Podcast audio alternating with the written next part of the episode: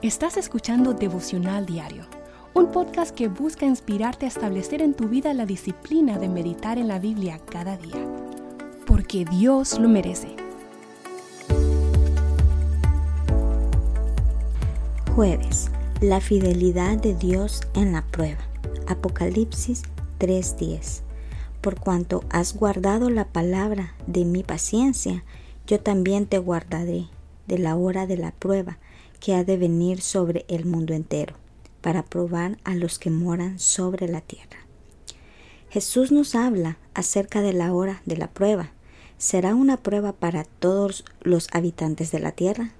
Apocalipsis 17:8 dice, La bestia que has visto era y no es, y está por subir del abismo e ir a perdición, y los moradores de la tierra, aquellos cuyos nombres no están escritos desde la fundación del mundo en el libro de la vida, se asombrarán viendo la bestia que era y no es y será.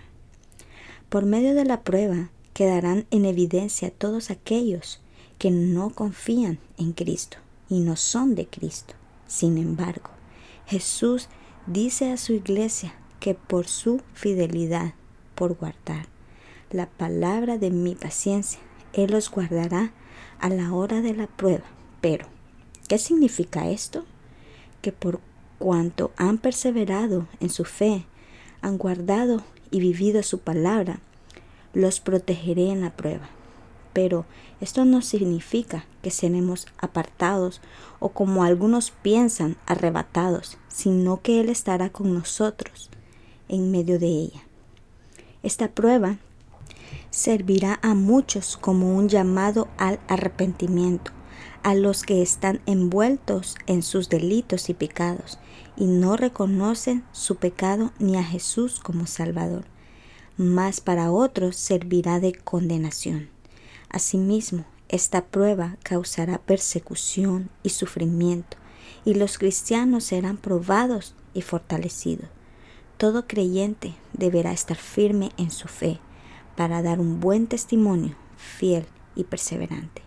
Por su fe, muchos sufrirán hasta la muerte, pero al final Dios reivindicará a su pueblo y vengará la sangre de los justos que ha sido derramada. La promesa del justo juicio de Dios para los mártires finalmente se cumplirá y se mostrará en total vindicación.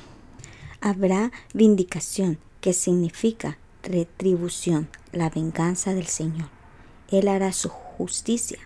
Dios derramará su ira sobre el mundo incrédulo, como dice Apocalipsis 19, 1, 2. Recordemos que Jesús escribió a la iglesia de Filadelfia diciendo, tienen poca fuerza, pero Jesús les reconoce que han guardado su fe y honrado su nombre y guardado su palabra. En este tiempo de prueba venidero, pidamos al Señor que seamos hallados como la iglesia de Filadelfia, que aunque débil en sus propias fuerzas, guardó su fe y honró a Dios sobre todas las cosas.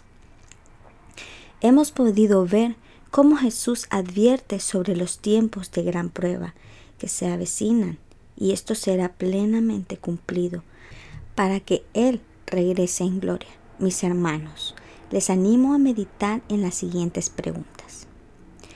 ¿Estamos sirviendo a Cristo con amor a Él y a su palabra? ¿Estamos mostrando al mundo con nuestro testimonio que Dios es real y vive? Si la respuesta es no, entonces ahora debemos preguntarnos, ¿cómo podremos ser fieles a su palabra si no la vivimos? Esta advertencia sobre los tiempos de prueba nos deben despertar. Debemos entender que serán tiempos realmente llenos de maldad. Pero Jesús nos promete estar con nosotros y protegernos de esa prueba. Por lo tanto, nuestra esperanza debe estar fija en nuestra vida después de la muerte y la vida eterna con Cristo en su gloria. A pesar de lo que pueda pasar y lleguemos a sufrir en la batalla por nuestra fe, nuestra recompensa será estar en su presencia y nuestro gozo será completado en la eternidad con nuestro Señor. Ahora, tal vez estés pasando por un tiempo de persecución o aflicción por causa de Cristo. Ten fe que Él está contigo, a tu lado.